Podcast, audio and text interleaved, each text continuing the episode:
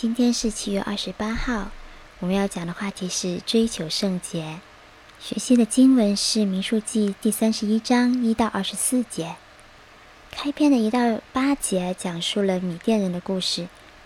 米甸人连同摩押人要咒诅以色列人，又实际引诱神的选民行淫犯罪，因此他们既以以色列人为敌，也与神为仇。菲尼哈拿着圣所的器皿和号筒出战，表示神的同在。所杀的人包括巴兰，他没有返回故乡，却留在米甸人中，教他们用妇女引诱以色列人。在接下来的九到十八节里面，为了消灭仇敌，他们需将所有男子和已婚的妇人杀掉。毕竟，消灭仇敌就是消灭罪恶。以色列人因为背叛神。也曾因拜金牛、厌弃吗哪和窥探迦南这三件罪恶，三次险些被神灭绝。事实上，背叛的一代也已经全数倒闭在旷野里面了，连摩西也不能够幸免。未嫁的女孩可以留命，因为他们在诱惑以色列人的事上是真正无辜的。神所针对的是罪污。无论如何，死是与神的创造秩序相违的，因此被视为不洁。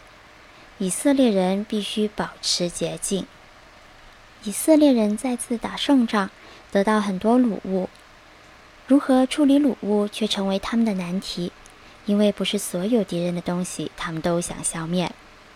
掳物是十分现实的利益，是已经拿到手的利益。神却要以色列人为着信仰的缘故，舍弃一些眼前的利益。利益似乎是减少了，却能使罪恶在以色列人中没有地步。这才是长久的利益。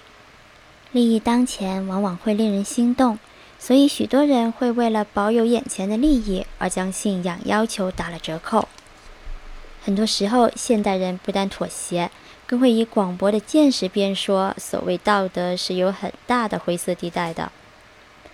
人容易将道德上的灰色地带无限的扩展，甚至将信仰原则也包括在内，既将妥协的行动合理化了，又可以拿出个人领受的因素作为答辩。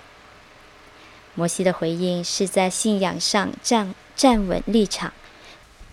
摩西的回应是在信仰上站稳立场，对罪恶寸步不